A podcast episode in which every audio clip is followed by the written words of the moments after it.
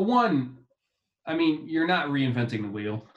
like you're really not. Like even if you're doing something special, it's really not going to be that special. And like we already kind of spoke about, like even if it's special, is that really going to make such a huge change in performance of sport? So sometimes I think like we we maybe overestimate ourselves a little bit. So we think we're a little bit more important than we are. So maybe then we're also a little bit more scared to share what we have because other people might steal it from us. I think that's just ludicrous.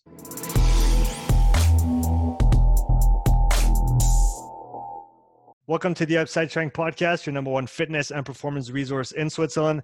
Today I'll be chatting with Yuri Pagel, performance trainer at AFC Ajax in Amsterdam. Hey buddy, how you doing? I'm good, Sean. Thanks for having me on. It's a pleasure for the viewers and the listeners who don't know you. Can you uh, say a little bit more about yourself? Yeah, so I'm Yuri. Uh, I'm 27 years old. I am a uh, what you would call a performance trainer, or a strength and conditioning coach, or a physical preparation trainer, any other synonym that could work. Um, you could also call me a failed former athlete, as most coaches in, in our field are. Um, I currently work as I serve as the uh, performance trainer for AFC Ajax here in Amsterdam. So that's uh, the football slash uh, soccer club. Mm-hmm. I work as an assistant with the first team, and I lead the under 23 group. Um, and then uh, during the evenings, I, I double as the uh, strength conditioning coach for the three on three national basketball team. So I've uh, two gigs that I mostly um, spend my time in. Um, how I got here, my background is not the most uh, common one you're going to see. I uh, actually graduated from the University of Amsterdam as a business major. Um, during my undergrad there uh, as a, a, business major, I I mean I was always just in the gym like that that was who I was. So when I was I want to say 20 or 21, I got an internship here at a local gym, uh, working with with general population clients while I was uh, training my ass off. I was reading a lot more T Nation articles than I was reading research papers for my thesis.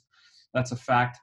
Um, so as I finished up my degree, I decided it was it was more important for me to pursue my passion than what I thought would be a more feasible career path. Mm-hmm. Uh, because when I got got out of high school, I just didn't anticipate or didn't think that sports would be a legitimate career path. So that's why I went into business. Um, so after my undergraduate, I decided it was uh, it was important for me to to head over to the sports side and try to pursue what makes me wake up in the morning and enjoy going going to work. Um, so in I want to say 2017, so that's now three years ago. I was 24. I uh, got my first job as a, an S&C trainer after a little bit of experience in personal training, working with Gen Pop. That was a uh, uh, an unpaid job, but I did immediately get the title of head of strength conditioning. So that was nice. That was my first introduction. Now, over the past years, I've I've grown uh, into uh, bigger roles within basketball and football, and it's um, it's been uh, quite the whirlwind until I got to Ajax last year, and I'm kind of settling into my uh, the first part of my my career. Awesome, man! Thanks for sharing that. Do you right off the bat, with your given your background in business, do you feel like there's been any carryover from what you learned there? Let's say in your you know in the in your prior life into what you do today as as a performance coach. Do you feel like you might have an edge in some regards compared to other coaches who don't have that background in business?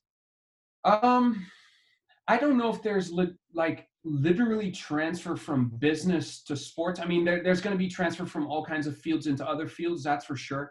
I don't know if I carried anything specifically from business. Mm-hmm. I think if I look at this, so my background not being in sports performance or biomechanics or any of that kind of field, uh, is I had to grow up and put my own effort into research and studying based off the problems that I encountered in practical situations. Mm-hmm. So I go went to college and I learned how to study in a different field instead of somebody telling me what I should be studying about in this field. So that when I got into the practical sense and I was like, oh, okay, um, this is a problem for me and I need to find a solution to it, then you start studying it yourself instead of someone else saying, this is your curriculum, this is what you should be knowing by now, this is what you need to be working up to within these four years. So I think to me, that's probably the biggest strength of me not getting the education or the formal education within um, something specifically in this field, but in another field is the fact that I had to find um, the information myself. And I, th- I think just basically that got me more engaged in, into the whole learning process, right? Because mm-hmm. it came from me instead of someone else telling me what to do.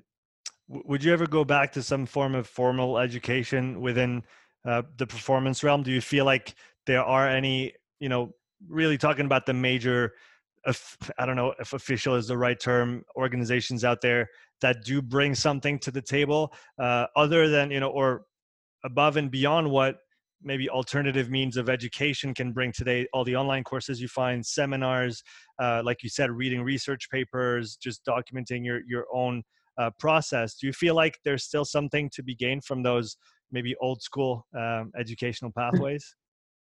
Oh for sure. Um, a lot of people I've, I've actually had people ask this question like oh so i shouldn't get my bachelor's or my master's in in something sports related i'm like no no no no no like that's probably going to be important for you one for the sense that if you want to get certain jobs you're going to need some of those qualifications right? Yeah. that's super important um, it could still be that this is going to bite me in the ass later down the road however if someone doesn't hire me because i don't have my degree specifically within the field then i don't want to get hired by that person anyway mm-hmm. Mm-hmm. right but still in general it's probably in your best interest to get a degree in that field i just decided to switch into the field at a relatively later age or when I was already in school doing something else. Um, so I would definitely say get your degree there. I think there's a lot of value, and I think it's also it lays the foundation for a lot of people uh, when they get out of high school or when they get into college. They need a framework to study from, mm. right? They need something, a basis to work from, and from there to be able to expand. Me personally, I am just very very inquisitive about stuff like i always want to find out specific things i'm always tinkering and thinking about you know what always trying to find something so for me self study is one of the easiest things i can do i find a topic i'm like ooh this is interesting and then bang i i deep dive as far down the rabbit hole as i possibly can into one subject and then eventually it either pays off or it doesn't and then i go into something else and then hmm. maybe two years later, I'll go back into that rabbit hole. I'm like, why the fuck did you spend so much time studying this? This doesn't make sense. Um, so coming back to your question, do I think there's a lot of value? Absolutely. Do I think you can get it elsewhere? Yes. Um, specifically, I've, I've spoken to Keir, Kier Wenham Flat, uh, rugby strength coach on Instagram about I, this a lot. Yeah, I had Adam on, on the podcast this afternoon, actually. Oh, really? Fantastic guy. Um, he, he's he's always helped me helped me a ton. Um, but I've I've spoken to him about this. Like at the beginning of your career, your questions are going to be general, right? You're going to have a lot of general questions. And he said, like Yuri, you're at a point now where most of your questions or problems are going to be very specific. You're going to have specific problems that are going to need specific solutions. So a general curriculum or course or webinar or seminar probably isn't going to do that much for you. What is going to help you get further is if you uh, dive into some of the minds that have kind of um, encountered those same specific or similar specific situations and problems that you are now being exposed to.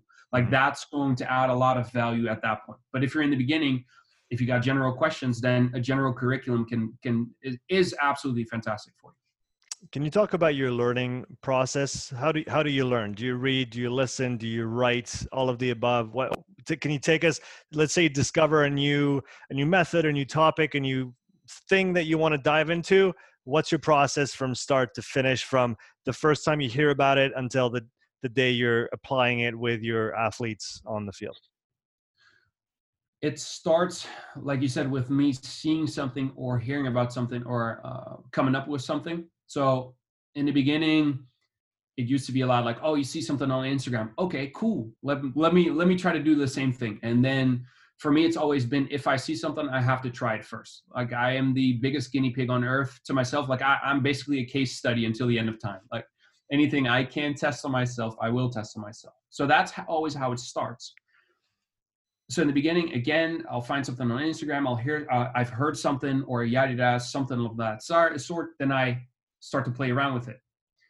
If in the beginning it feels like there could be some value, then I'm going to do further and further research into that topic. Like I said, I'll deep dive into that rabbit hole, try to find everything I could possibly find about the, that topic, and then implement it within my own training.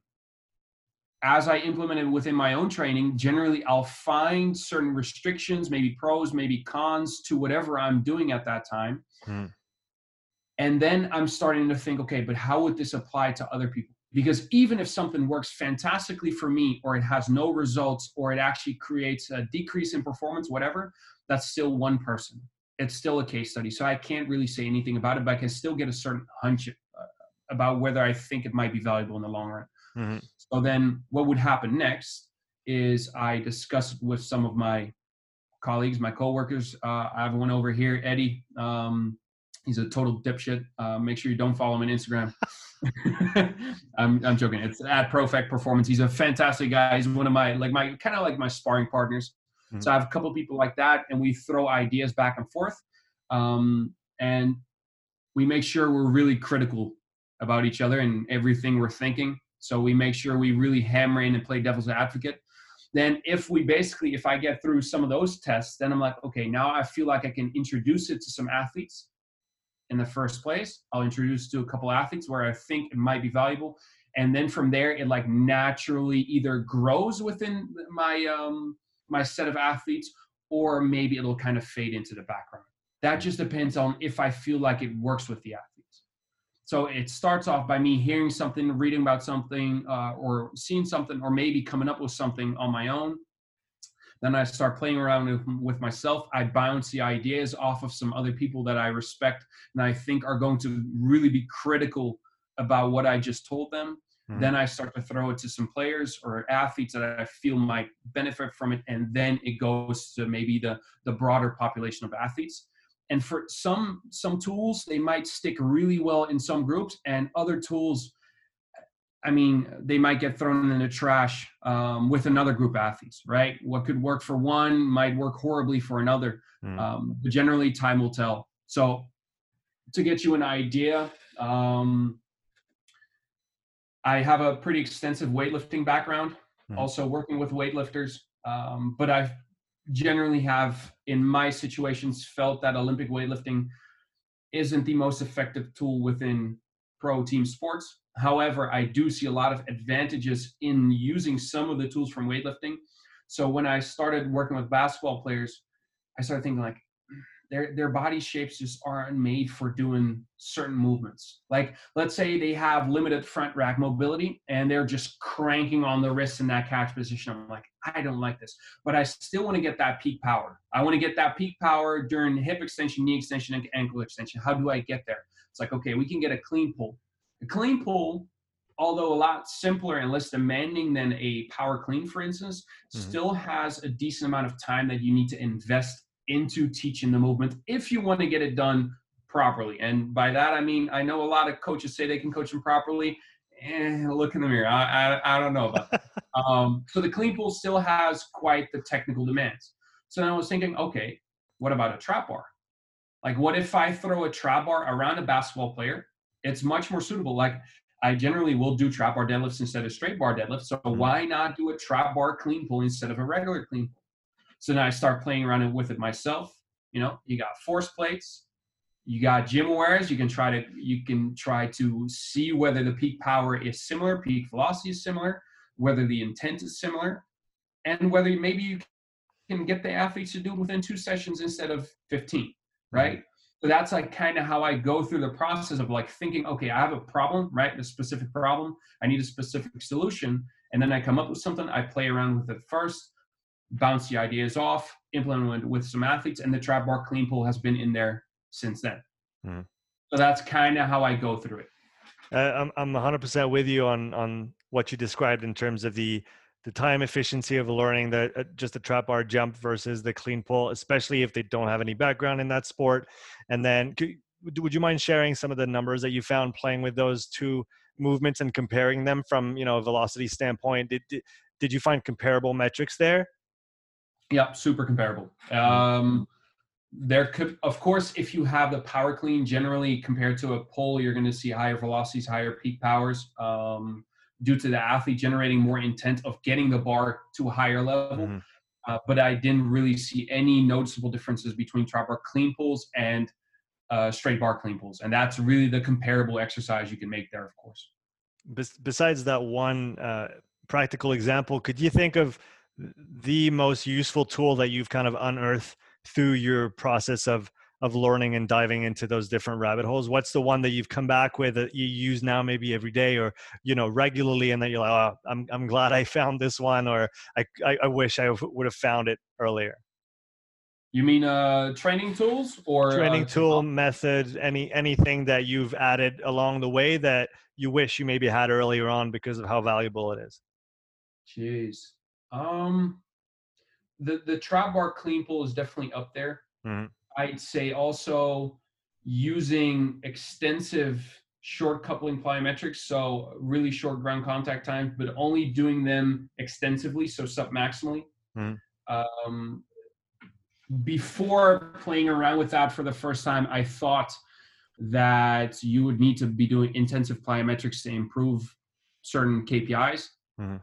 At least that that that's that that was my my thought process at the time until I went through a cycle of purely extensive, so submaximally by nature, short coupling plyometrics barefoot. And I want to say I did that for four months and none of it was intensive. Like literally none of it was maximal effort. Uh, it was very repetitive in nature, but a lot of different variations. And I remember just by accident, I retested my RSI off a drop jump and off every height, they significantly improved. I was like, oh, wait a minute um, and then you know looking back then i tr- tried to reference back right? Like bottom bottom up kind of mm-hmm. approach. I was like okay i saw this and then i tried to see where could that be and then look at looking at some of yuri verkhoshansky stuff. Um, i remember natalia verkhoshansky gave a presentation and i don't know if it was her or someone who described or spoke about the presentation um, but it was said that probably the results that could be gained from stuff such as drop jumping could also be done with much less or much smaller impact short coupling exercises. Mm-hmm. And I was like, okay, it makes sense. I've experienced the same thing. Um, and I think that's really the case. And since then, I have it's it. I haven't been able to prove it yet. Mm-hmm. I haven't been able to, to um, prove it in the sense that I can't just have athletes just do extensive short coupling plyometrics. Like there's so many different things. So even if someone yeah. someone's RSI goes up, I still can't say, oh, was that that got them there. Mm-hmm. But my hunch is that that is probably the way to go is to go into more extensive, so submaximal based exercises for short coupling plyometrics. While I think that the longer coupling ones are probably going to be a, or need a little bit more uh, higher intensity variations. Yeah, so, it's, uh, it's that, that's probably one of the one of the bigger things for me. It's it's really interesting. I did something similar um, the first year when I started with the physical preparation of the rugby team that I work with, and essentially just introduced, you know, five minute of extensive plyos, just power speed drills at the end of every warm up, leading into the the speed work that we were doing. Uh, so really, really nothing, you know, groundbreaking. The the most basic, you know, your a skips and and your your your snaps and your booms and all those things. And six months later, the sports coach comes to me and he's like, Sean, my uh, front rowers are super explosive and dynamic. Like, what special exercise have you been doing with them? Uh, I'm like, we've just been doing like 10 minutes per week of extensive plyos for six months. That's all. and he was like, what? He didn't really get it. I don't, I, th- I think he still doesn't get it, but it, it, it is, sometimes it is that simple. And it's cool to see that a tool that is, or yeah, a, a tool that is literally not co- not costly, especially you know from a physical standpoint, from a physiological standpoint, for the especially for trained athletes, it's it's a very low cost for pretty substantial returns, like you said, on on on that investment. And it's always good to to see you know people gravitate to those instead of just going for the you know big flashy ones that obviously have their training effect but come with a lot of you, have to just be careful how you use those because they can do more damage too right yeah, I mean, if if I can get the same results in in lower limb stiffness from some repeated hops and some reverse drop jumps uh, versus real intensive job job jumping, if I can get the same results but I minimize the risk, like why wouldn't I do that? Mm-hmm. Exactly. So you you've talked in previous podcasts about uh, the fact that you like to read literature, read read, read research papers. Here I go.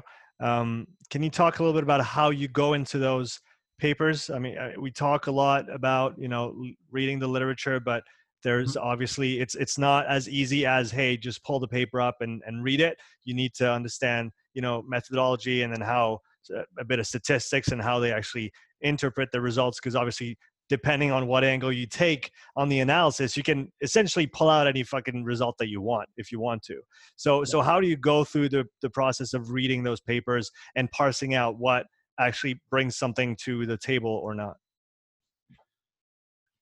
I think first of all, um, I think you there's a lot of knowledge we can gather from research papers, but I think the more we want to gain from them, the more we need to understand their inherent downsides. Mhm.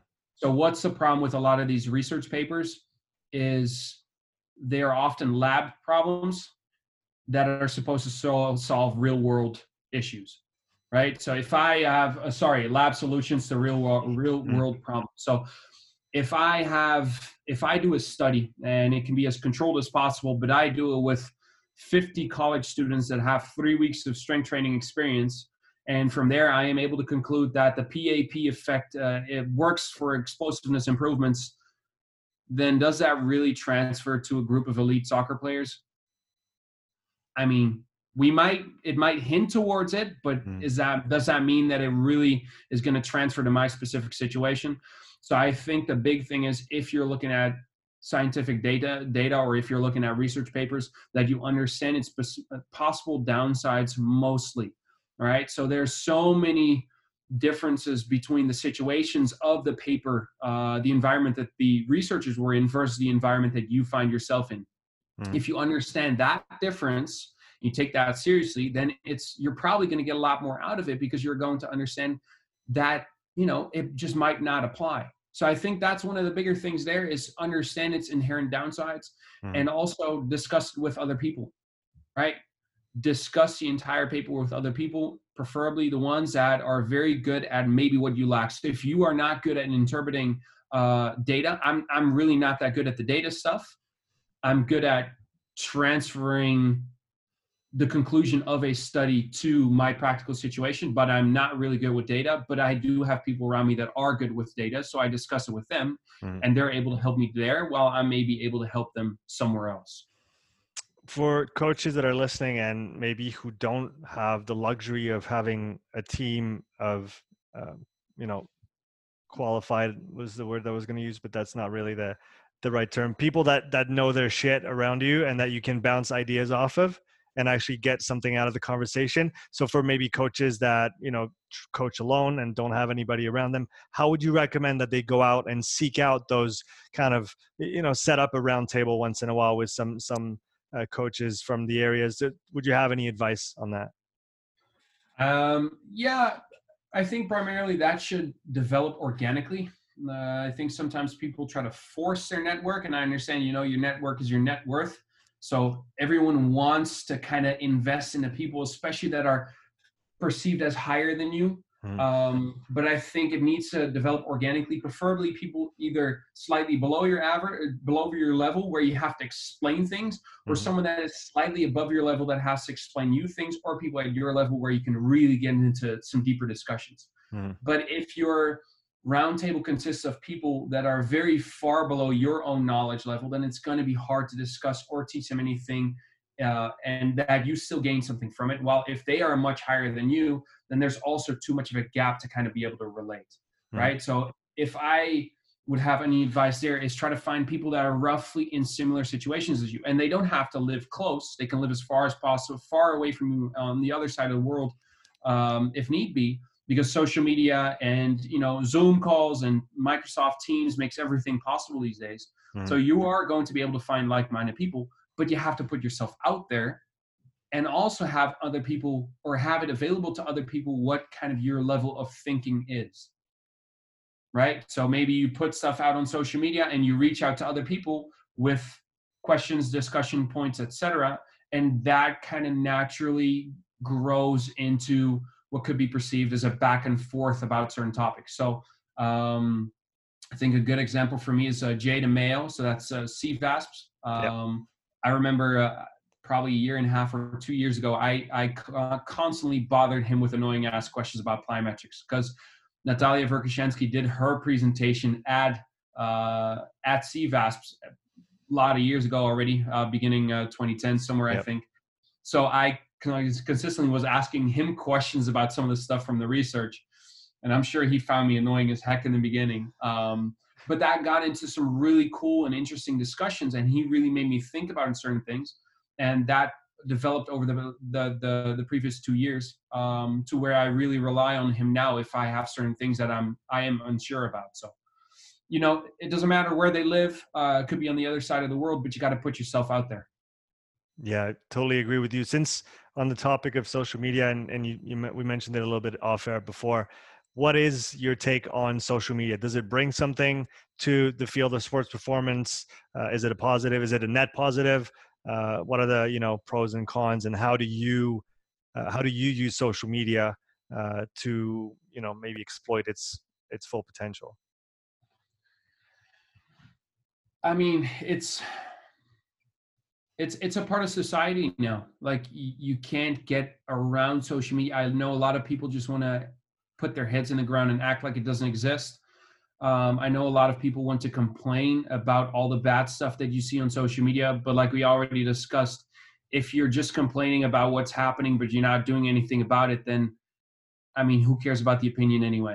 Mm-hmm. So I think for me, what it started off with, I just wanted to share what I was doing. Like literally just enthusiasm about what I was doing. And I was like, yep, just, let me just throw this out there, like see what happens.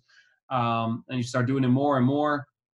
And then also it kind of got to a point where I would use certain things to try to find out what athletes would relate to. Because in like back then, it was for me to try to actually get clients, get athletes to mm. work with me. Mm. So I would put, put certain things up, maybe also question boxes, all that kind of stuff, and then try to see, you know, what kind of stuff would they understand, what kind of stuff were they into, what would mm. kind of get them to engage versus, you know, just block me or uh, stop following me, all that kind of stuff. And from there it by basically uh, evolved to me just getting kind of back to where i am now and also in the beginning is just throwing on there what i think. Like i i i just have certain things i'm like oh this might be cool to share on instagram. And if people like it they like it. If they don't they don't. Um i i have been extremely fortunate to build the network um, and have the people around me that I can ask questions to now that I would have never, ever, ever gotten within three years in the field if I didn't have social media. Mm-hmm. So like the people like me being able to ask uh, Jay DeMayo or or Keir any questions, um, that would have never happened for social media without social media. So I have to be thankful for the fact that it exists. Of course, the other downside is before social media, you would have to read a book and then implement that stuff. And then you would look back a cycle later and you're like oh it worked or whoops it didn't work. And then you would find something else.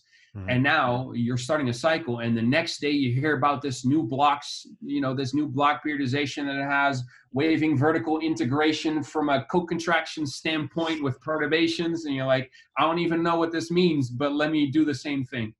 And maybe for a lot of young coaches it's kind of hard to distinguish and stick to certain things because there's so much information just constantly being thrown out there. And it's just hard to distinguish between what's good and what's not mm-hmm. right? Because if you if you don't have that knowledge base yet like you don't know where you're going. So for me it was absolutely it's it's been a blessing um but i definitely see the the possible downsides too what would you say to coaches who are afraid of sharing what they do and what they know in fear of you know literally just having other coaches take it run with it and you know steal clients or get people that they could have gotten and, and all those kinds of thoughts?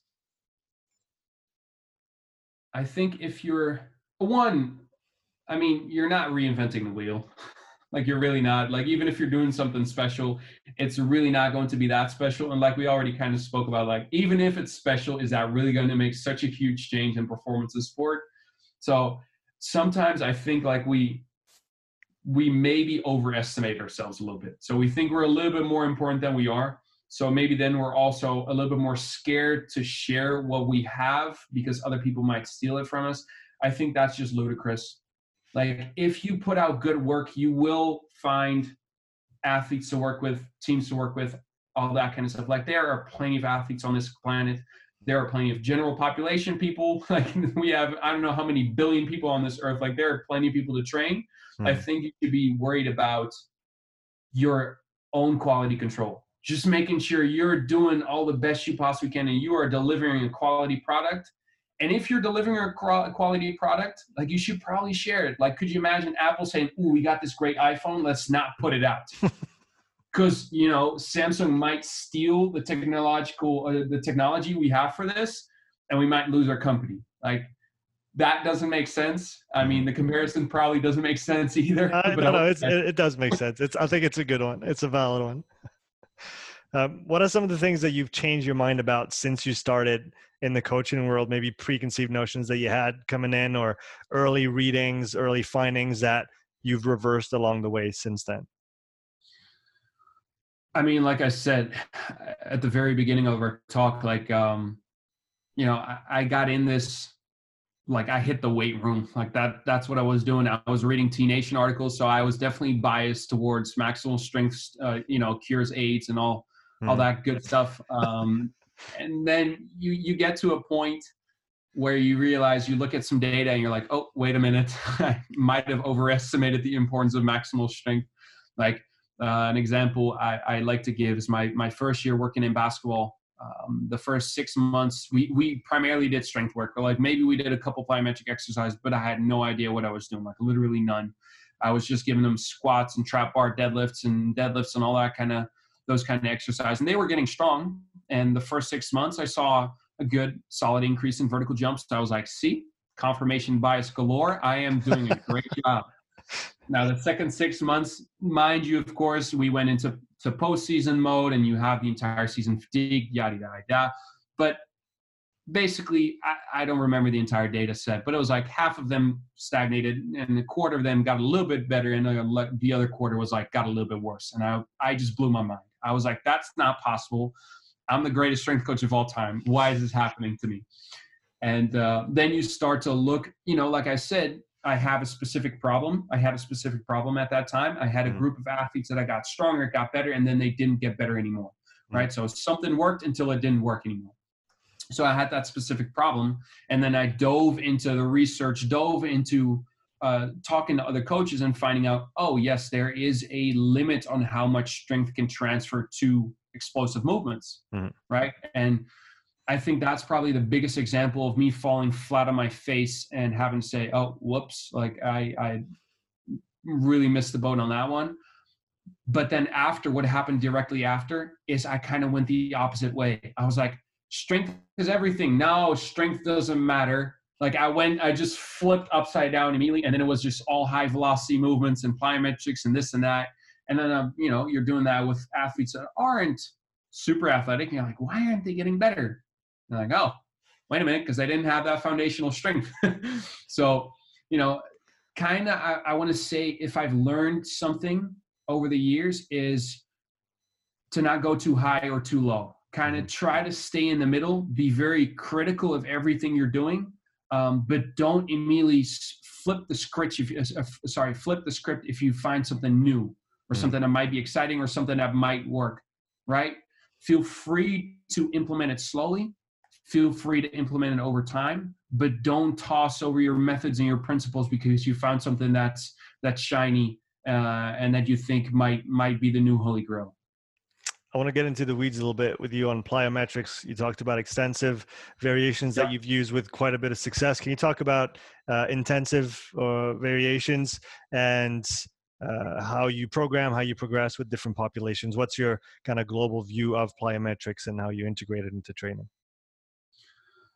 Yeah, so I I think I think the the biggest common or misconception we have about plyometrics today is the thought that we need to have a certain base of maximal strength before we could get into plyometrics. Uh, that's something that I've I've touched upon a bunch of times on social media um, because it bothers the crap out of me. Is saying, oh, we need a two point or two or two point five times your body weight squat before you're able to do plyometrics. I'm like, all right, so we're choosing an arbitrarily selected exercise to determine whether we can need to do something that's totally different. Mm-hmm. So what I like to say is, okay, you see kids playing sports, right? Kids play football, kids play basketball, kids play all these kind of sports. are these sports comprised of maximal strength efforts or are they comprised of plyometric actions? I think we both know the answer to that. It's mm-hmm. plyometric actions, right? Mm-hmm. There are thousands of plyometric actions occurring in sport, however, not many maximal strength exposures. Would you be more comfortable with a basketball player doing a, dry, a depth jump or a power lifter who squats 2.5 times their body weight but hasn't jumped in five years? I think I'd be more comfortable with a basketball player doing the jumping exercise. Mm-hmm. Now, there, I have to give uh, give a little side note there by saying, yes, maximal strength matters, and yes, you need to be strong before you get into some of these really highly intensive exercises. So I'm not saying put your 16 year old on repeated high hurdle uh, hurdle jumps or on depth jumps off a 70 centimeter box. I'm really not saying that. I am saying though we can develop plyometric capacity with strength development concurrently at the same time. Mm-hmm. How do we do that? We do those same jumps or maybe variations of those jumps extensively. And by extensive, for those that didn't get it during the, the last part, by extensive, I mean submaximal nature. So it's like saying, okay, I'm developing a squat. How do I get there? I get there from a bodyweight squat to adding a barbell and then adding five kilos every week or something of that sort. I do the same in jumping. I start off with some very low level jumping, maybe even landing mechanic drills. I might go into some uh, really low pogo jumps or maybe uh, static jumps. I don't know, but we're starting off with something really light really non-intensive so extensive by nature submaximal. And then slowly but surely throughout development we're adding load. Now that load is an external load as on the squat it is self-intensifying by jumping higher and higher and higher and higher and higher.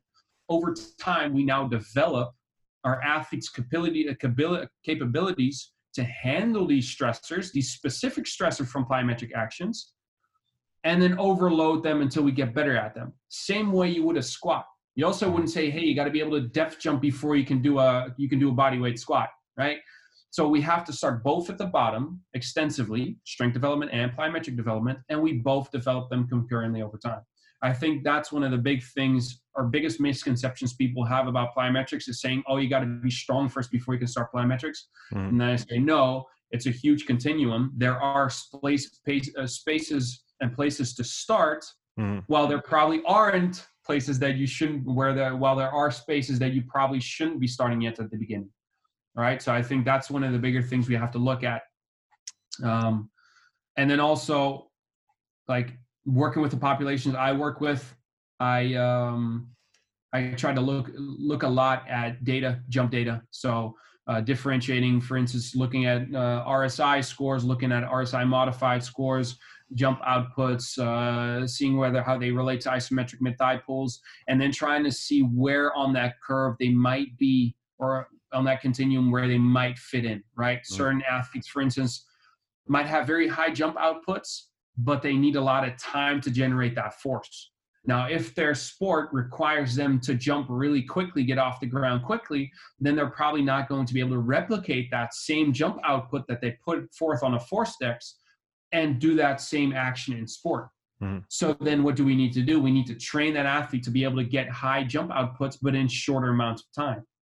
Well, if you have someone that might have um, a very high vertical jump or a very low RSI, but we know that single leg jumping is important for them, then maybe we need to work on those Achilles stiffness or ankle stiffness, lower limb stiffness kind of exercise to make sure that they're getting off the ground in a, a split second. So with my athletes, I try to use the data to drive the the the decision making process in what kind of exercise I'll give them because no jump is alike. And if I mm-hmm. just look at jump height, that's probably not going to tell me as much as I need to know in order to optimize the process. Yeah, I think it's it's super important what you just mentioned. No no two jumps are alike, and it maybe highlights the importance of the ground contact time as uh, criteria dynamic correspondence and actually when you look at jumps like you said put them on a continuum in terms of ground contact time above other things obviously like the height and and the nature of the jump but it is a very important factor to consider and one jump might not actually have that much transfer to some sporting activity if it doesn't correspond to the way that the foot interacts with the floor Yep, exactly. And then going back to your prior analogy on the squat, I think something that makes sense in my mind is uh, an, an intensive plyo is like a one rep max squat, and you would not give a one rep max to a general pop that person that's never lifted in their life. You would give them maybe 15 20 maybe 25 reps with a very light weight to start with and that's your extensive plyos. And then as you build towards in, in intensification of the movement now you can build towards that 1 rm to that uh, intensive jump. Does that make sense? Absolutely uh, shifting gears a little bit i know you like what is tried and true, what has been you know proven to to actually work. What are some of the technological tools that you think hold real value in the training and the coaching coaching realm in in, in 2020? I, I mean, I can I can really only speak from my experiences, and um, I've personally gotten the most value out of working with with force plates. Um, I've got a lot of value. Like for years, I used my jump and uh, that that was the only piece of equipment that I had, and it's it's obviously better than nothing. Um, I've I've been fortunate to work with with a lot of different things, from the GymAwares to the Nord boards to the groin bars and all that kind of stuff. But the the force plates tell you so much about an athlete. Uh, you can test so many different things with them. I think that'll probably stick for a while. What is the what is the main thing you look for, or the things you look for when you're working with a, a new athlete and you have uh, force plates available? What what kind of data are you going to go towards, and what is it going to tell you, and how is it going to orient your your coaching process? It, it depends, of course, on what kind of athlete you're working uh, with and what you're trying to find. Um, generally, so let's say you you have a uh, an athlete that needs explosive upper body movements. For instance, you could do stuff such as um, ballistic push-ups on there. See how that's going to relative to body weight. Um, if you have someone that where vertical power expression is very important for them in their sports, so almost almost all sports, you could do a myriad of of jump tests. Um, you could do maximal uh, strength testing on there with squatting or isometric mid thigh pulls and get a dynamic strength index there. If you combine it with jumping, like there are so many different tools it just depends on what kind of athlete you are working with and what you're trying to understand about them as the athlete what what is maybe what is one of the harder things that you've been trying to figure out recently using those force plates that you you know you have a hint you have a a hint as to what might be going on or how you might be able to improve a certain quality but you're not quite there yet. You're still in the process of figuring of figuring it out. Something you're exploring right now using those force plates. Um, I, I, think something interesting is uh, so basically throughout the season, I'll, I'll gather jump data. Um, I, I think one of the interesting things is development of jump data in athlete or sorry jump heights or development of jump height hmm. in athletes um, and then how their RSI modified. So basically, how much time they take to get to that jump height, how that kind of goes along uh, during that same time span, right? Mm-hmm. So, for instance, you focus. I, I have a group of under 23 players, and I focus a lot on strength development because I feel like that's a big bucket that's lacking within football uh, athletes mm. specifically. So let's say I am working there on maximal strength development. What does that do with their jump profile? Right? Does it change? So, for instance, I'm seeing massive improvements in jump height, right? Um, but then maybe does their RSI modified slightly go down? As in, does their time to create that impulse now change because their strategies are being altered because they're now able to mm. produce more mean force, right? Mm. That could mm. be something that you could see is that now they are used to producing force over a large range of motion slowly that they then start to apply that same thing into jumping where the movement are very similar to let's say if we're getting better at squatting so that's something that's really interesting to me is seeing over time whether when someone gets stronger in the beginning their jump profile kind of changes to this slower wind up uh, to get to get to a certain height Hmm. And my thought is yes, that if you have a lot of strength training, uh, that the athletes are going to have are going to take more time to generate jump height, but their jump heights will improve. Hmm. Then the question is, what then happens if you've reached like that level of strength that you want to get to that you then start to do more stretch shortening cycle based exercises or uh, uh, plyometric exercise that you then see that time necessary to generate the impulse go back down again but the jump height stays the same mm-hmm. and then in the end you've you've improved an athlete based on one of the kpis which will be rsi modified then mm-hmm. um, so that's kind of my thought process here but it it's also difficult to do in a setting where I mean, I'm not block period periodizing. Like, I'm not um, just taking three months of this and then three months of that. So it, I, was, yeah, I was gonna say, are you only doing strength training with them and no jumping, no flyers, no nothing else? They're not allowed to play sports. Uh, no running, guys. Only yeah. Fuck winning. Like we don't care about that. No. Um, so that's the hard part, but that's kind of like a hunch I have. Like, okay, if, mm. if we're at this level and we increase strength here, maybe that changes jump strategy. Uh, I think that's kind of cool to to dive into. Um, nothing I'll be able to publish, of course, but it's, it's good for my own experiences. Yeah, we, we have to stay, you know, scientists at our own level and play with things as we can and, and learn in the process. Uh, on the other side of that coin, of the technological tools coin, what are some of the maybe popular tools that are used right now that you think are maybe useless or maybe nah, let's use a, a slightly nicer term that are not as useful as people make them to be? Uh, 80% of the recovery modalities you'll find. um, mm-hmm. I, I, I think, what, what's the 20%? What's your 20%? Uh, so recovery modalities. Let's see. They're called food, sex, sleep, and happiness. Yeah, I was, I was going to say the obvious ones. yeah. It, it's like all the other stuff is trivialities, but hey, placebo is, is friggin' real. Right. So, you know, if you believe in something, it's, it's going to add value uh, if you think it works. Mm-hmm. I, I think you know stuff like the the the lights the I, I don't even know what they're called like the little the little light bulbs that you have to touch i think they're called BlazePods and the only reason i know is that i still haven't disabled that fucking ad off of my instagram but i think that's what yeah. they're called yeah it's like you see people like literally you'll see football players so soccer players for the americans you'll you'll see them like on in a high plank on their hands and then they kind of like have to bear crawl to one of those or react and then go back and react to another one. I'm like someone is saying oh yeah this is supposed to uh, this is going to help with agility because it helps you with decision making i'm like yeah that is real specific to the context of your sport there. So you might you might as well you might as well be juggling circus balls literally on a on a Bosu ball while throwing kettlebells. Thank you, didn't have to go there, Yuri. Why'd you have to bring the Bosu into this? um, speaking speaking of stuff that won't leave. Yeah, that's it's still there. It's still there. It still is. What about? uh Is there any other ones on your mind that you think are overrated right now? Um,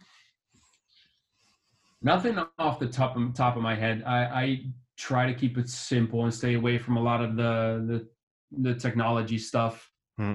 unless it's more for measuring things. So like stuff yep. like the GymAware, Nord boards, groin bars ForceDecks like that's for measuring purposes. Yeah. Uh, and then influence the training process instead of like all these technological tools for the training process itself.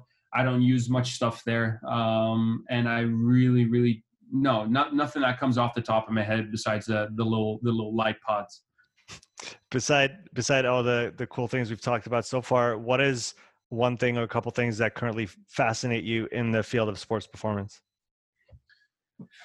Um not nothing specific i mean to me it's like just transfer to sport.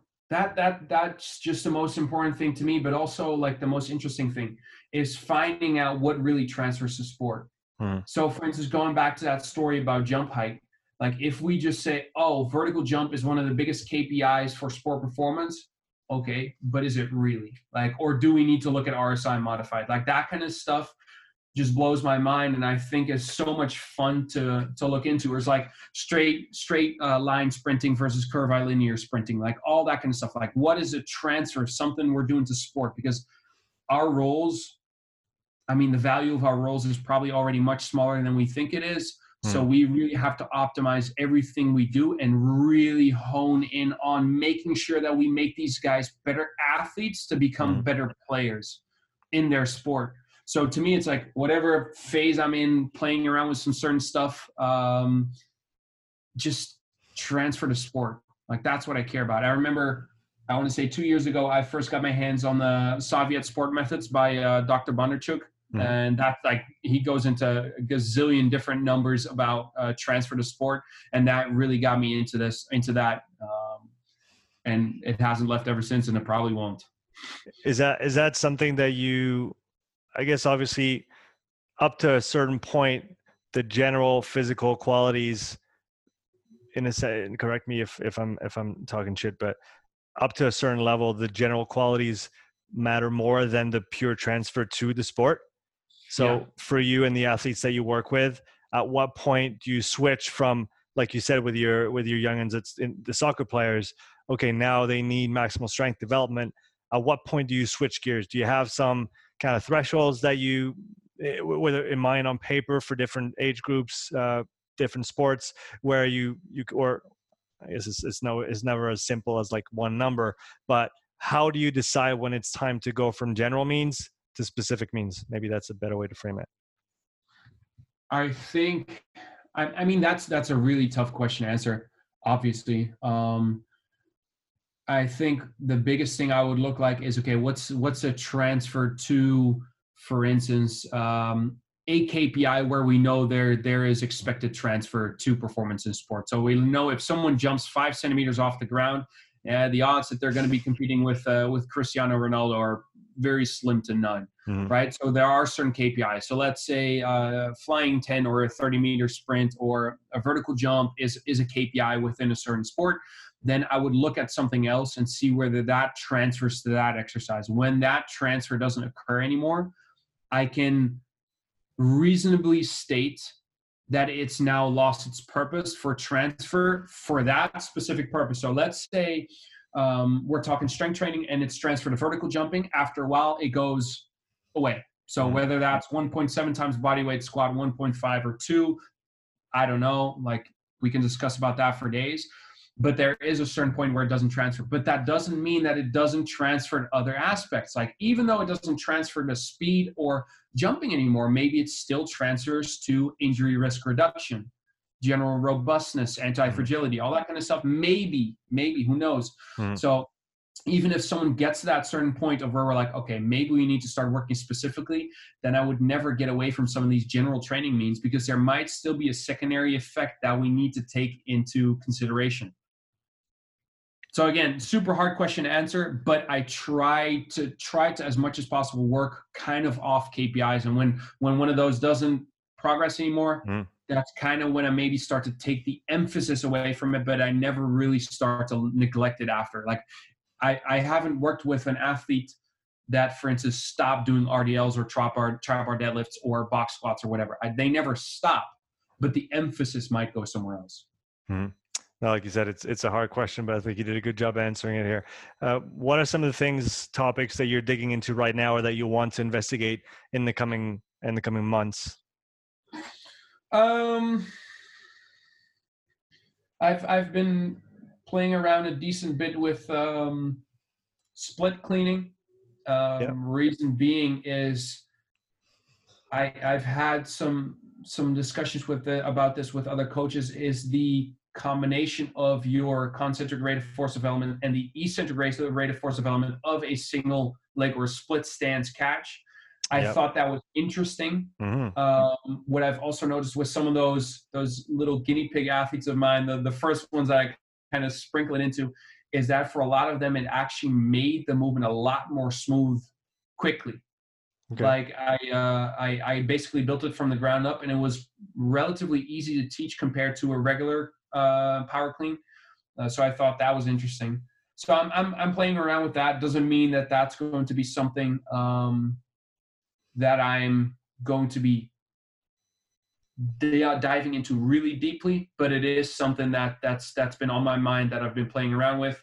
And then other than that, I am revisiting my my extensive plyos works for for lower limb stiffness, so my RSI improvements. Mm. I'm uh, going through that again now a year later and trying to see whether it works again. But now what I'm doing is I'm doing everything on force plates, so I am adding an uh, intent to uh, to everything by for me personally, I am very much my intent is very easily regulated by feedback. so if I have feedback on my outputs, I know my outputs are going to increase at least by 10%. So I'm interesting to see what that does to my development now in jumping is one by again going through one of those extensive phase of plyometrics and then by using the force plates increasing intent through feedback mm. and hmm. seeing when i have higher outputs over a longer period of time consistently so not just once in a while just every single rep getting feedback and higher intents what that does mm. to my stimulus and my adaptation so uh, that's that's kind of for, for my own training uh, like i said a, a case study until the end of times yeah, a couple things I want to um, bounce back off here. First one was, what do you think is the reason for the uh, the athletes having an easier time learning the split clean rather than the power clean? Um, I I don't know. I guess it kind of forces them so, so what uh, what you often see with power cleans is either like the, the feet will split out very wide, or you'll kind of have this muted hip position where like they kind of push the hip forward and they have the shoulders behind their hips, like that kind of catch. So they don't really get into a squatting motion or a mm-hmm. hinging mm-hmm. motion at the hip. Mm-hmm. If you get them into a split squat stance, that generally will fix itself. Now, I've still seen some athletes that still kind of push that hip forward and have their shoulders slightly behind them but then it's easier to kind of cue them like, okay, I want to see you here, get back into that position. So I've, I don't know, it's um that that would be my explanation for it, but I, I don't have anything concrete to say there. Yeah, I, I do like the idea though. I mean, as soon as you mentioned it, the movement itself, I pictured the catching with that single leg position and it, it it does bring something interesting to the table especially for for athletes who might already be well versed in in the cleaning motion uh, it's it's actually really interesting because you yeah you go from a two-legged exercise to a, to a split stance, which which is which is quite kind of pretty unique. I guess you could do it with dumbbells and such, but you don't see many people doing those. It's it's very um, it it's really a unique feeling. Mm-hmm. I remember first time I tried it, I was like, oh, like that was one of those moments where I like this might be something.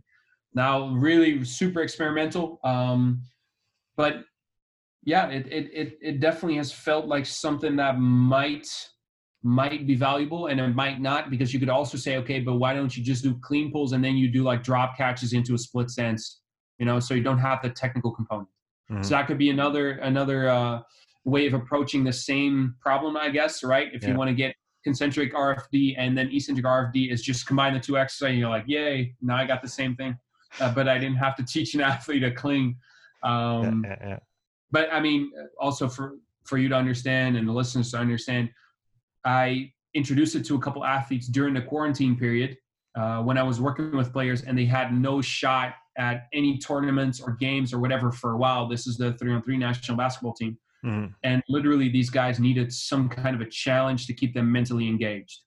Like that's some of the stuff you don't see in research papers. Is like how to work with athletes um, mentally right? Yeah. And they needed they needed something to kind of trigger uh, their competitiveness, and the Olympic lifts just did it. And then I was like, okay, let me from the ground up now get a couple of these athletes and see how the split clean works with them. And those results were were very good. Now, since we've gotten back into competition, I've gone away from it again because then I just want to put in energy to the stuff where I'm like, okay, you know, I want to minimally expend energy on stuff that I don't need to expend energy on. Mm-hmm. So I've kind of gone away from it again, but it's still in, in the back of my head, basically. The other point I wanted to come back on is the almost gamification of training through feedback that you know you're talking about with the force plates and when you have the instantaneous feedback your intent can change and that can make a difference in the training process. Are you familiar with pat davidson? Yeah. So what he's doing with the all the Kaiser equipment with that kind of instant feedback in terms of velocity of each rep and then the loading and and all of this I find super interesting because you get to a point we get maybe get to a point down the road where you know all these parameters in training can be uh, displayed to athletes and have that that feedback on what they're doing on a rep to rep basis. Uh, do, do, you see things going in that direction? Uh, is, is, it maybe you know would it be too much at that point should it be kept for certain sessions or certain focuses where do you see this uh, again the gamification of training going within the performance field specifically I, I love that question because when you said that about Pat uh, Davidson, I, I immediately started thinking about the the biggest downside to me of force velocity training uh, or using force velocity tools is okay. One is lack of like a lot of people or a lot of players' techniques go down the fucking drain the moment there's a competitive exercise, like if or a competition in the exercise.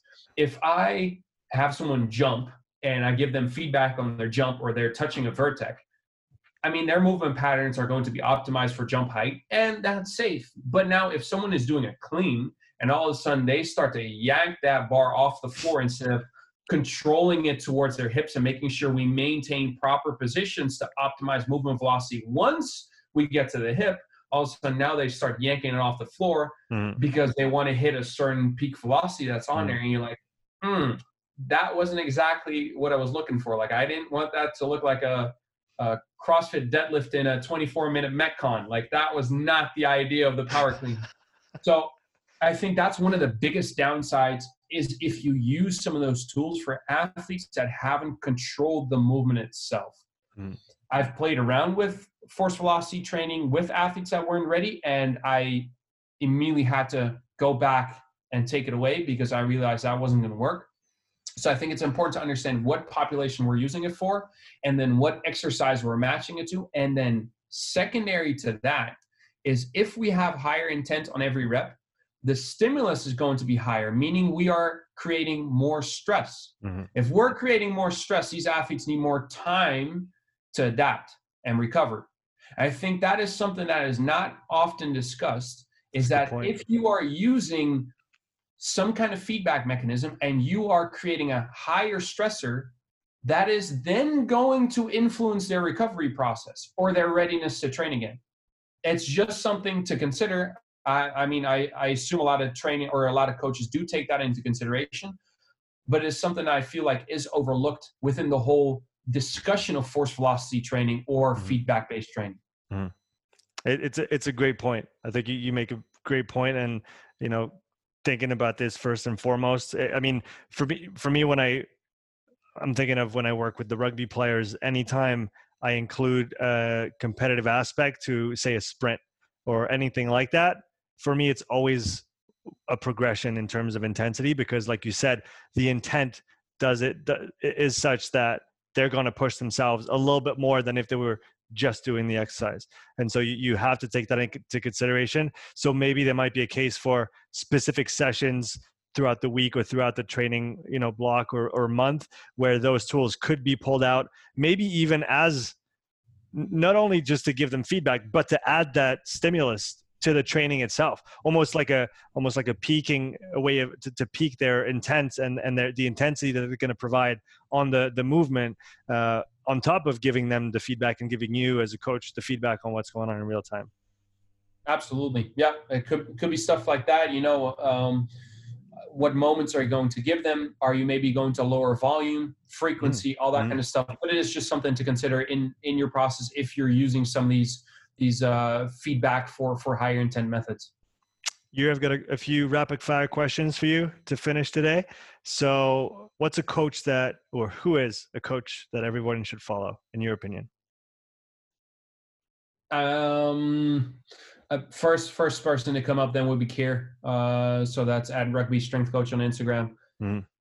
What what I love about Keir is he's uh, I mean he he doesn't care. Like he he just throws out there what he thinks and um, he gets a lot of a lot of shit for it and i love that. Like to me it's just it's the most entertaining way to, to spend the day if he has one of his weekly q and a's hmm. because you know someone's about to get burned really really badly.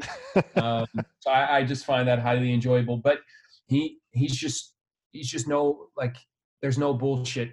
So i i really like that. Um and like i already said like guys like Keir and Jay have been so so nice to me about answering my questions and discussing with me. So some of these guys on Instagram or social media, they're also super super open to help you mm. uh, if you have questions and if you have uh, problems that you may need some assistance to. But if you're if you are going to be reaching out to some of those dudes that are on social media and that know what they're talking about, just make sure you have a very specific question and it's well thought out.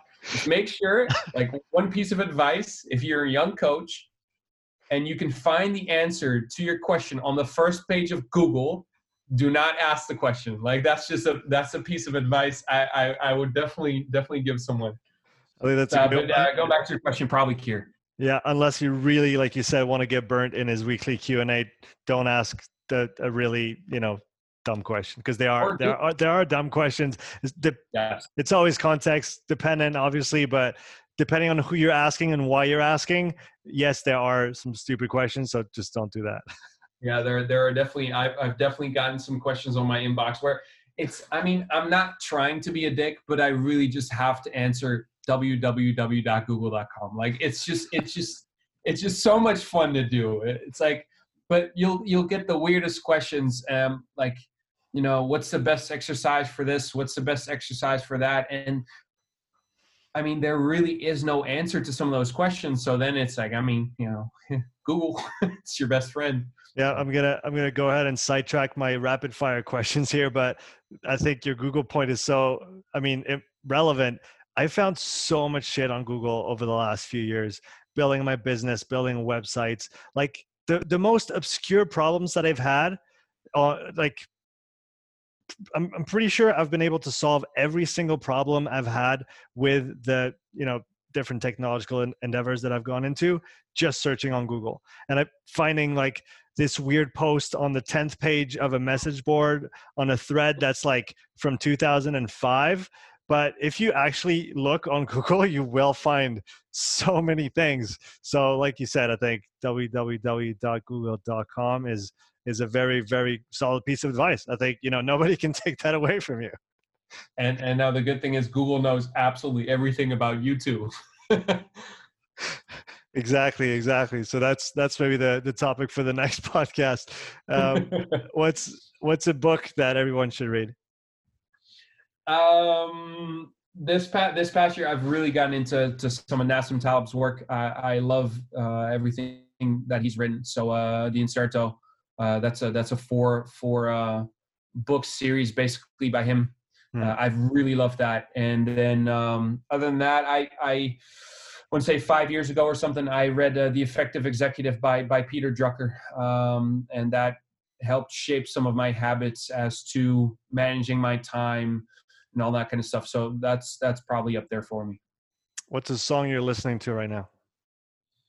I I have been I mean, ask people around me, I have been properly annoying playing anything old from Usher or Justin Timberlake. Like I am in the weight room. I am not kidding. I am in the weight room and I'll have some players that are about my age and they'll bang it with me. And then there's like 17 year old kids and they hate my guts, but they know if I'm in the gym, that box is mine. Like I am playing my music and they are definitely hearing Cry Me a River. Uh, and I will be singing along. So that's that's my vibes right now. Um, and other than that, it's it's a lot of a lot of older J Cole. I love it, man. Uh, you where can people find out more about you on social? Uh, that's um, I'm primarily on Instagram. Uh, way too much, way too much on Instagram. I should probably stop that. Um, but that's at Yuri Pagel on Instagram. You can find me there. Other than that, I uh, I'm a contributor for uh, the CVASP website. So that's Jay DeMayo's website. That's www.cvasp.com. Awesome, and I'll link that in the show notes for everybody to go and check out. Uh, guys and gals, go follow Yuri on Instagram if that's not done yet. Thanks so much for your time. It was a pleasure uh, chatting with you today. Thanks so much, Sean. Thanks for having me. Take care, man.